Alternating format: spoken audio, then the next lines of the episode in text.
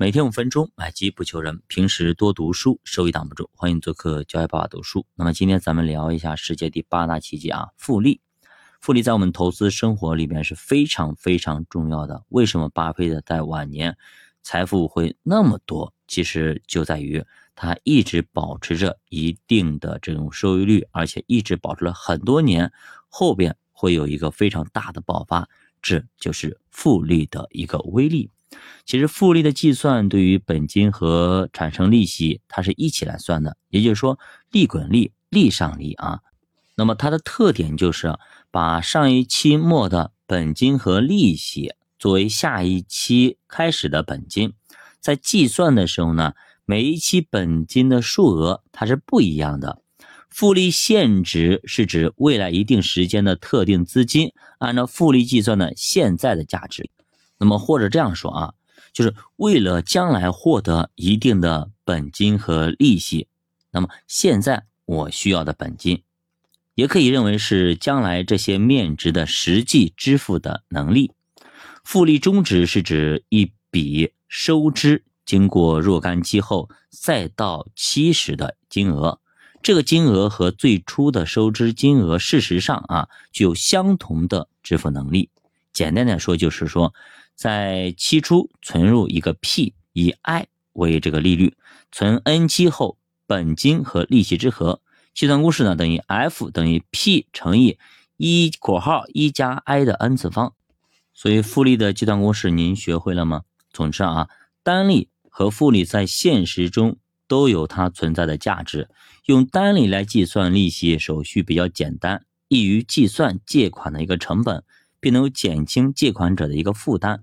主要是用来做短期的这种信用，而用复利计算利息更符合利息的定义和信贷关系的本质，并且呢，更重要的是时间因素所起的作用不一样，这两种计息方式相辅相成，缺一不可。那如果咱们自己做投资，咱们放钱出去来赚利息，咱们肯定要赚复利。但是如果我们借别人的钱来，那么最好是用单利。这样我们可以确定，我们最后还多少，少还一点。好，我们看一下啊，其实复利，爱因斯坦说过啊，复利是世界第八大奇迹，它的威力比原子弹更大。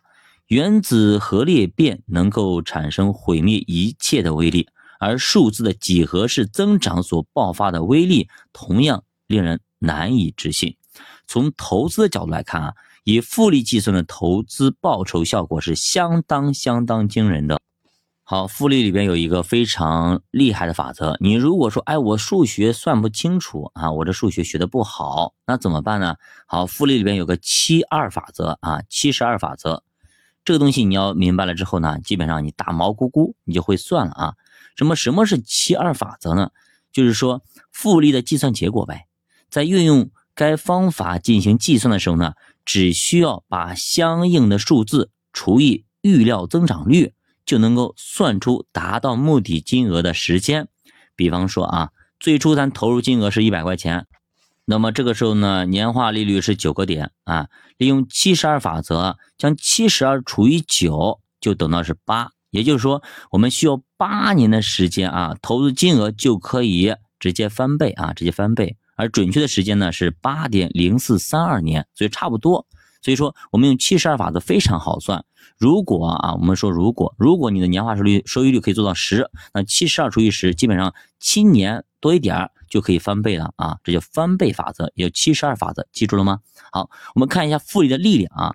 关于复利的威力，有一个流传很广的这么一个故事啊。话说在一六二六年，那么河属美洲。新尼德兰省总督，他花了大约二十四美元从印第安手里买下了曼哈顿岛，而到了两千年一月一日，曼哈顿岛的价值已经达到了二点五万亿美元。以二十四美元买下的曼哈顿岛，看起来是占了一个天大的便宜，但是如果转换一下思路啊，也许情况就会有所转机。如果当时的印第安人拿着这二十四美元去投资，那么按照年化百分之十一的一个投资收益率计算，到了两千年的时候，这笔二十四美元的资金将会变成二百三十八万亿美元，远远高于曼哈顿岛的价值。如此看来，二十四美元买下曼哈顿岛，也许是一个吃亏的买卖。滴水成河，聚沙成塔，利用复利进行投资，遵循的就是这个道理。只要懂得运用复利，再小的钱袋子也照样能够变作一座大的一个金库。所以说，不要觉得啊，你给孩子零花钱可能也就压岁钱也就几千块钱，是吧？有些也一两万块钱或者几万块钱，不要小瞧这个每年的这些钱，好好的给他们存起来，好好的给他们放在基金里面，放在某些地方里边放里面去，利用复利的效果，长期以往，等他们以后长大了以后，这还真的是一笔不小的数字，也能够帮助到他很大的忙呢。所以说，你学会了这种复利的效果了吗？就把读书陪你一起慢慢变富。我们下节